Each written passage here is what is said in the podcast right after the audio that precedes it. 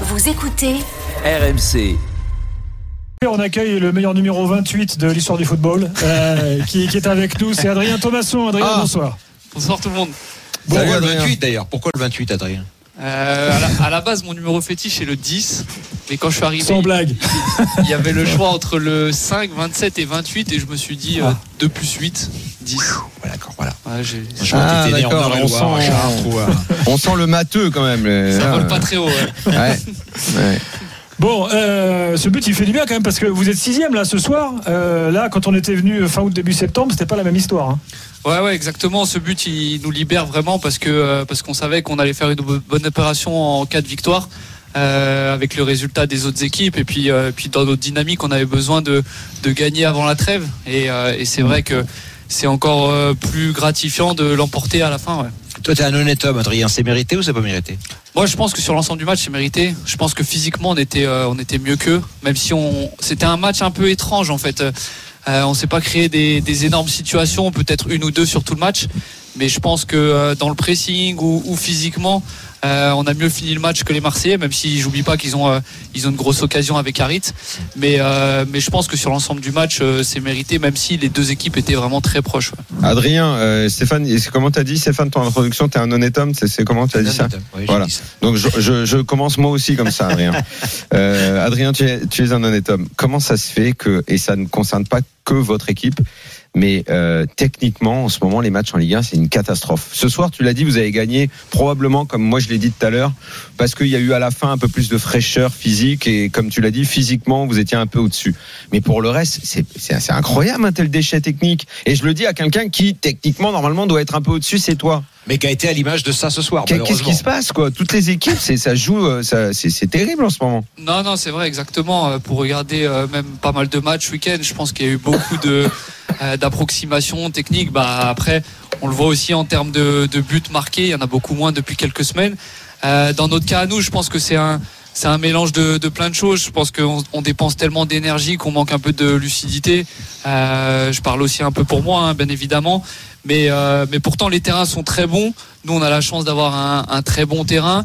Et après, je pense à un peu, de précipitation avant certains centres où, euh, on veut bien faire. Ça part, d'une bonne intention, mais je pense que dans l'ensemble, nous y compris, il y a beaucoup trop de déchets techniques en ce moment. hein. Moi, j'ai une question. Vas-y, vas-y, J'ai Stéphane. une question, Adrien.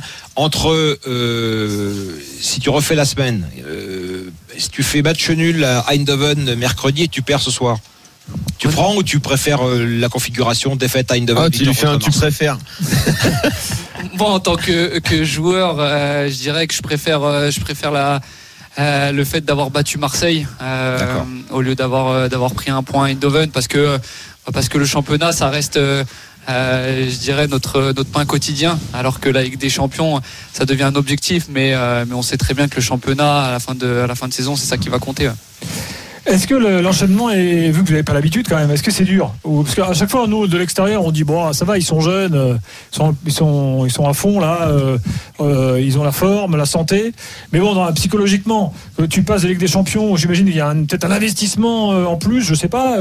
Est-ce que c'est dur ou pas dur Honnêtement, euh, je dirais c'est mentalement où c'est pas évident en fait de switcher d'un match à l'autre.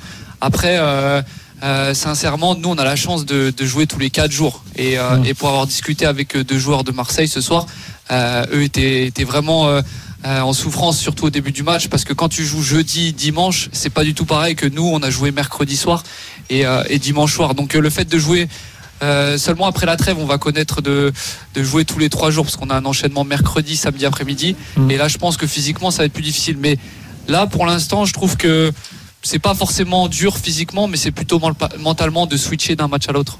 Adrien, euh, en studio à Paris, ici, un supporter de Lens qui est venu nous voir, qui a donc explosé de joie évidemment à la fin. Et il a une petite question pour toi. Vas-y, Benjamin. Bonjour Adrien, Euh, je voulais te poser une question. On a commencé euh, très bas, on était relégable, on remonte petit à petit. Est-ce que tu penses que pour la fin de saison, on peut finir comme l'année dernière en haut de tableau? Euh, c'est une bonne question. L'objectif, en tout cas, c'est de finir euh, le plus haut possible. Donc, euh, en haut du tableau, je dirais que c'est c'est une saison bizarre pour l'instant pour nous, comme, beaucoup, comme pour beaucoup d'équipes, mais surtout pour nous parce qu'on a vraiment mal démarré. Euh, même là, sur les derniers matchs, notamment à l'extérieur, on a l'impression qu'on perd deux points par-ci, par-là, et malgré tout, on est sixième au classement, même si c'est euh, très très serré, et, euh, et on est dans le coup. Donc, on sait très bien que la régularité va compter.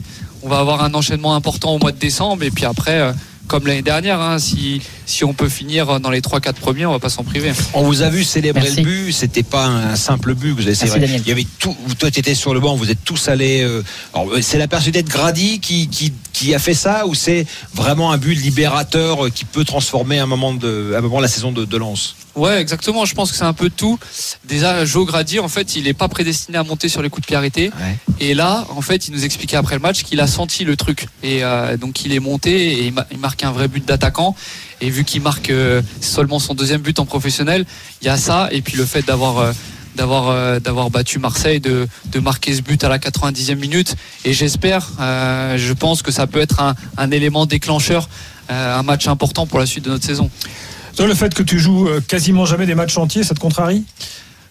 Non, honnêtement, non, parce que parce que voilà, je, le fonctionnement, je le connais. Ça fait maintenant quasiment un an que je suis au club. Je sais comment le, le coach fonctionne.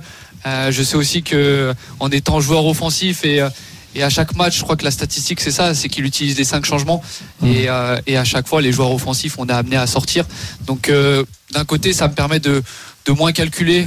J'essaye de bah voilà de de- d'apporter le maximum d'énergie ou, ou voilà d'apporter ma petite pierre à l'édifice quand, quand je peux. Mais c'est sûr que de toute façon, quand on est joueur, on, on doit s'adapter, on n'a pas le choix.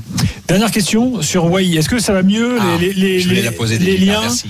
Euh, Parce qu'on a vu pendant le match parfois Wai s'énervait un petit peu, Sotoka s'énervait un petit peu après lui. euh, donc il y a des réglages à faire quoi. Ouais, ouais, il y a- il y, a des réglages encore, il y a pas mal de réglages à faire. Euh, il faut être derrière lui, en fait. Il sourit beaucoup, Adrien. Il faudrait que nos auditeurs le voient là. Il sourit beaucoup. Il faut être derrière lui, en fait. Faut, faut pas le lâcher. Il a vraiment, euh, il a vraiment des qualités incroyables. Euh, Nous, on le voit tous les jours. Ouais, tu dire, parfois il se déconcentre un peu. Voilà, il- ouais. exactement. Mais c'est ce qu'on lui dit. Même euh, des fois, quand on fait des, des séances vidéo, on sent qu'il a des moments d'absence.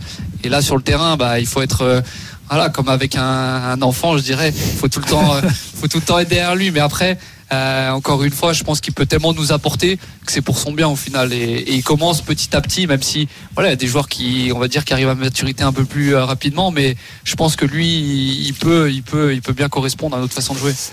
Merci Adrien. Euh, Merci, Adrien. Et je rappelle qu'on retrouve Adrien dans la revue de l'After, qui est en kiosque depuis jeudi. Donc euh, c'est magnifique. La Allez. chronique d'Adrien euh, Il faut est aller disponible. l'acheter, Euh, merci, merci pour cette. Salut, merci d'être passé Merci nous voir. beaucoup. Et Merci à très vous, bientôt dans l'After. Bonne soirée.